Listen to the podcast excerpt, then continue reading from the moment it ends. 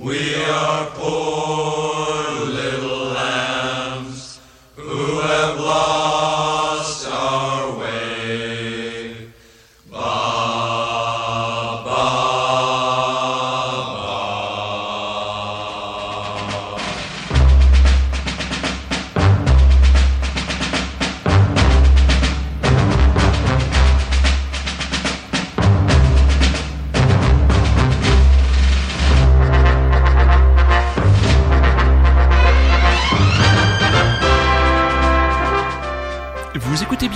de vacances du Rockin' Chair, Indie America, la grande aventure de la power pop américaine.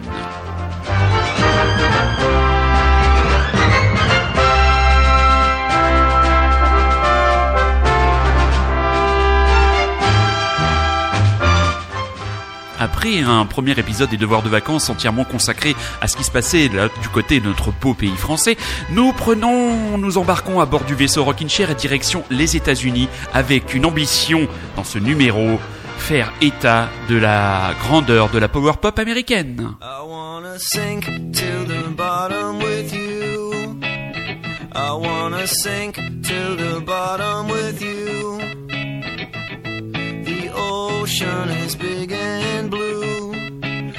just wanna sink to the bottom with you.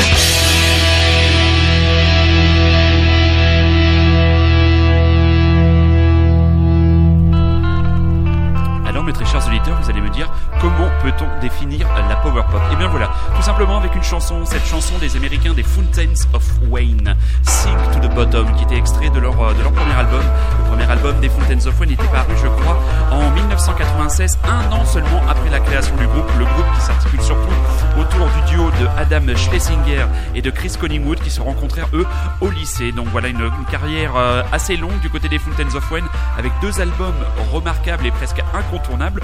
Le premier album éponyme paru en 1996 chez Atlantic Records et surtout en 1999, trois ans plus tard, le petit chef-d'œuvre Utopia Parkway. On a longtemps hésité à vous passer soit euh, Sing to the Bottom, soit Denise qui sont les deux morceaux absolument emblématiques pour le grand public. Euh, entre guillemets, la carrière des Fountains of Wayne a un peu plus décollé en 2003 avec l'album Welcome Interstate Manager avec le titre Tracy's Qu'on avait retrouvé je crois euh, dans la bande originale du film, je crois que c'est un film, euh, je crois que c'était Scary Movie. En matière de grands patrons et de grands commandeurs de la power pop, remontons dans les années 70 et intéressons-nous aux Cars de monsieur Rick Ocasek.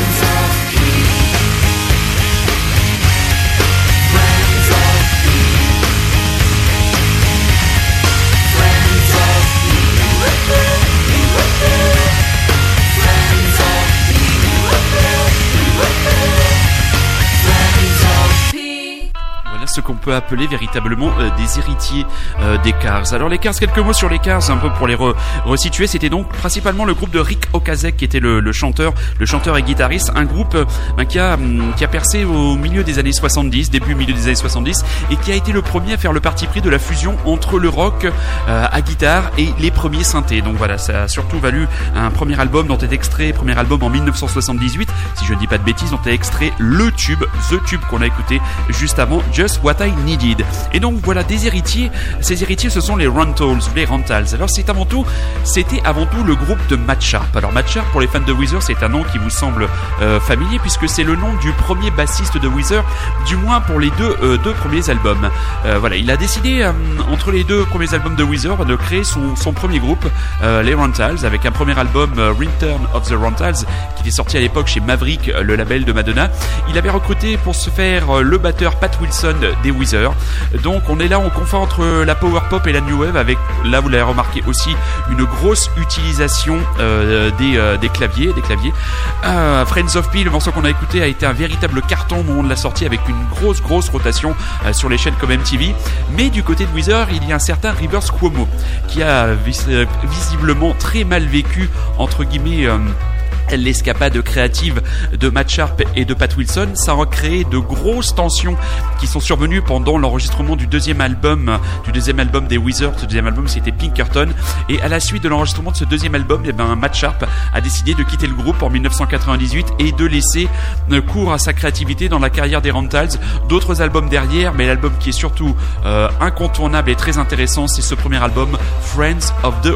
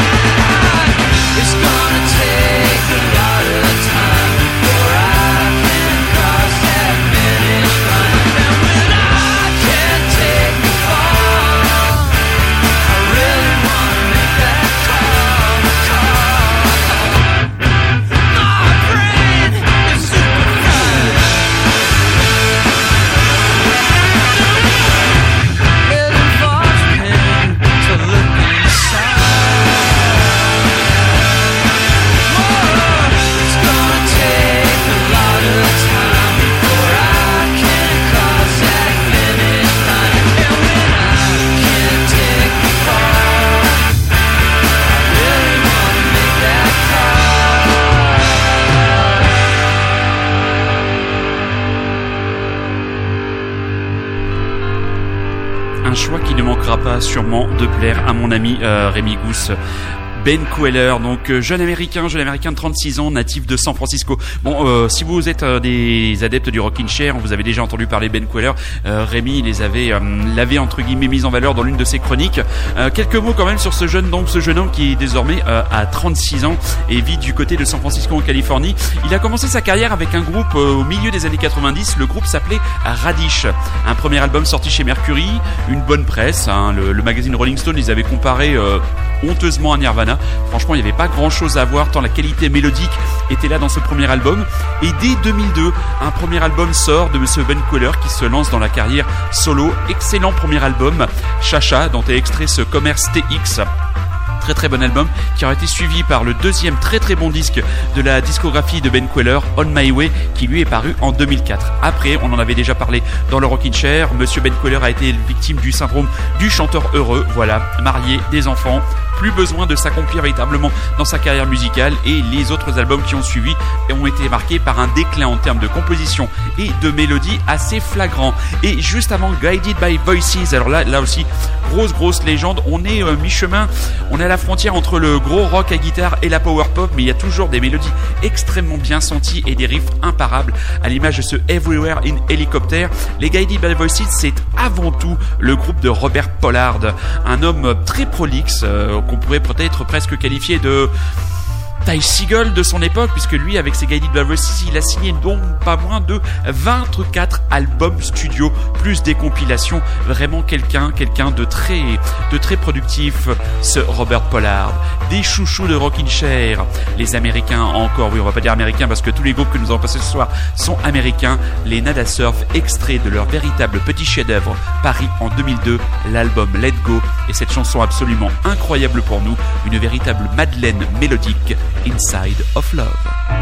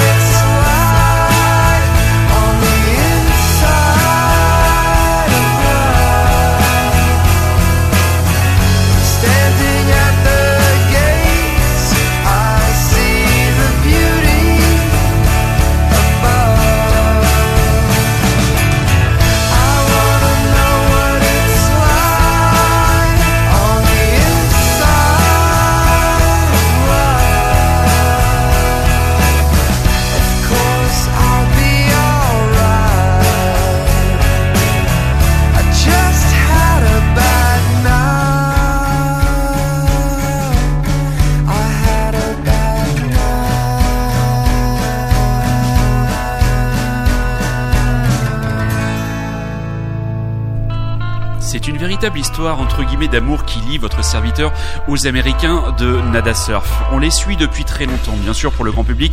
Nada Surf c'est avant tout populaire. Extrait de l'album High and Low, l'album High and Low qui était paru, si je ne me trompe, l'album était paru en 1996. Alors ce titre, dans le grand, dans l'esprit du grand public, Nada Surf c'est populaire. Pour moi, Nada Surf ce sont surtout deux très grands albums de power pop.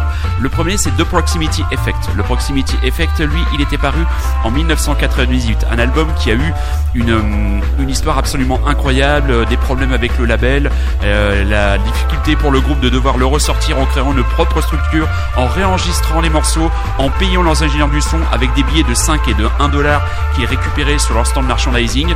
Et le grand public a entre guillemets redécouvert Nada Surf avec l'impeccable album Let Go qui était paru en 2002. On a extrait cette chanson magnifique Inside of Love. les Nada Surf font une véritable histoire, une connexion avec la France. Il faut savoir que him. Matthew Cobbs et Daniel Lorca, le chanteur, guitariste et le bassiste sont parfaitement bilingues, sachant qu'ils ont fait une partie de leurs études dans le lycée français de New York et qu'ils sont venus étudier respectivement en Belgique et en France, donc ils sont parfaitement bilingues. Ils ont cette relation, ils ont toujours été suivis euh, par le public européen. En concert, c'est absolument une valeur sûre. Ces garçons en plus sont absolument adorables. On regrette un petit peu entre guillemets la relative faiblesse des derniers albums, mais on aime vraiment beaucoup Nada Surf et on vous engage vraiment à écouter deux albums de Proximity Effect and Let Go. On fait un retour dans le passé et on va s'intéresser à une des grandes légendes, et le mot n'est pas galvaudé, grande légende de la power pop américaine, Monsieur Paul Collins.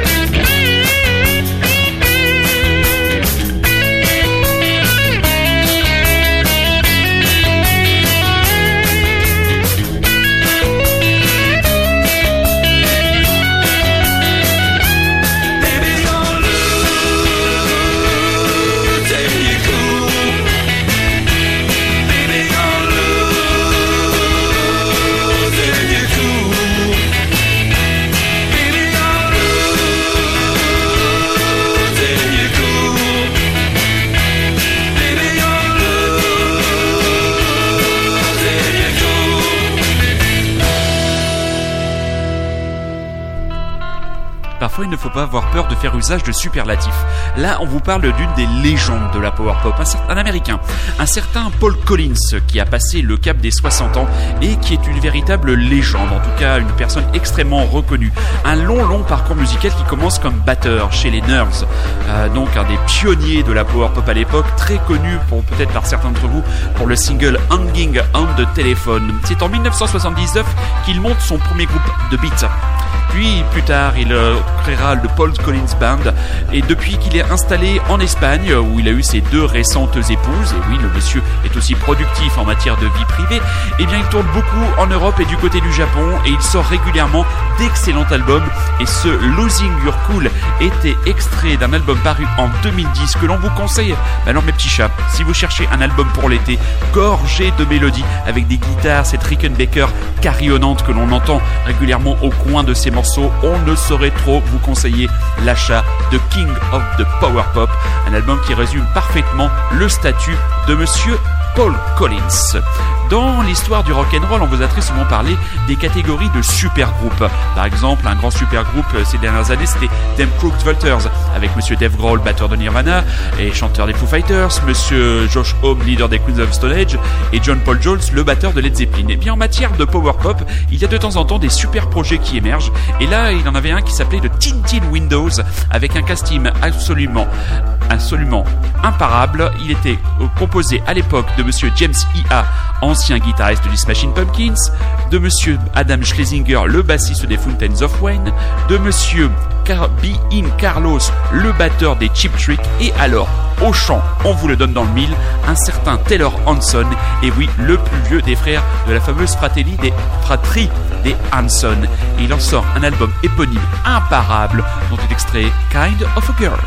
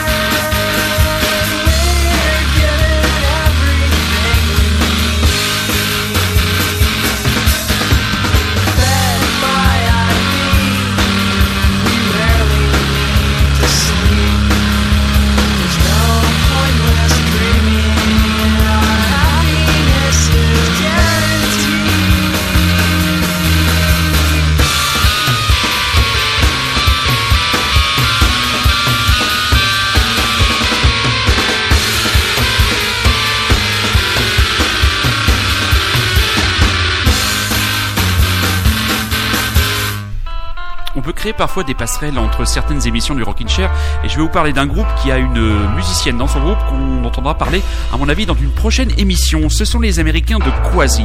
Là on prend la direction de Portland dans l'Oregon. C'est le groupe d'un duo, Monsieur Sam Coombs, qui s'occupait du chant, de la guitare, euh, du clavier, de la basse, et Madame ou Mademoiselle Janet Face, batteuse donc dans Quasi et surtout batteuse dans les Slater Kinney, un groupe dont vous avez entendu parler sûrement dans le Rockin' Chair. Et ce groupe avait comme sur scène pendant plusieurs tournées d'avoir un certain monsieur Elliot Miss qui venait les rejoindre principalement pour tenir la basse. Deux très bons albums à vous conseiller, hmm, des Quasi 1998 featuring Birds dont est extrait cette chanson absolument incroyable Or Happiness is Guaranteed avec ce, cette intro à la batterie moi dont je ne me lasse pas alors que je connais ce morceau depuis maintenant pas loin d'une vingtaine d'années et l'album suivant Field Studies qui regorgeait aussi de très très très très belles très très très belles mélodies. Les filles, oui, elles ne sont pas très nombreuses ce soir, mais alors, quelle fille avec les magnifiques Bangles? Je veux surtout parler de la magnifique chanteuse Susanna Hoffs.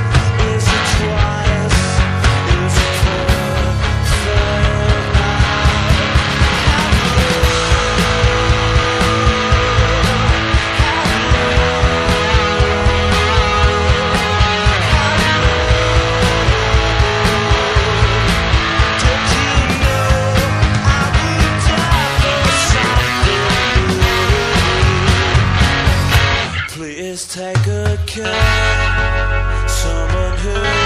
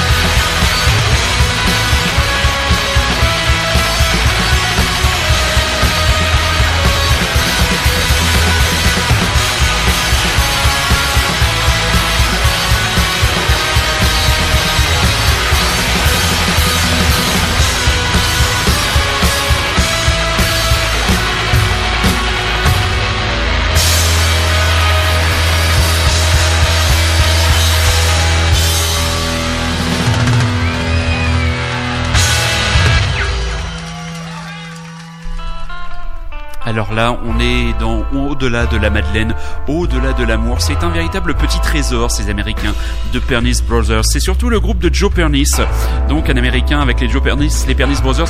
On part du côté, on part du côté de hum, ils sont où Ils sont Ils sont de Dorchester, dans le Massachusetts. Euh, là, on est, on touche, on est vraiment aussi à la limite entre la pop et la power pop. On a extrait euh, ce titre du euh, seul live de la discographie du groupe. Nobody's listening, nobody's watching. Personne n'écoute, personne ne regarde. C'est malheureusement presque le cas vu le peu de succès qu'a eu ce groupe et qu'a ce groupe malgré des albums absolument imparables. On vous conseillerait ben, le triptyque des trois premiers albums du groupe, Overcome by Happiness qui était paru chez Sub Pop en 1998, The World Won't Head en 2001 et la chanson 714 que je vous ai déjà passé dans le cadre de la rubrique de la chanson du trésor caché qui est absolument imparable. Et il y a aussi un excellent disque Yours, Mine and Ours qui était paru lui en 2004 donc vraiment des, euh, des grands grands artistes malheureusement trop méconnus et avant donc les Bengals ce groupe californien qui a cartonné dans les années 80 et juste pour le plaisir de vous parler de la très belle Susanna Hoffs qui était vraiment un amour de jeunesse. Enfin un amour chaste moi tout simplement regardant les clips du top 50 et la regardant et la trouvant très belle et regardant toujours certains clips parfois des Bengals et la trouvant toujours aussi jolie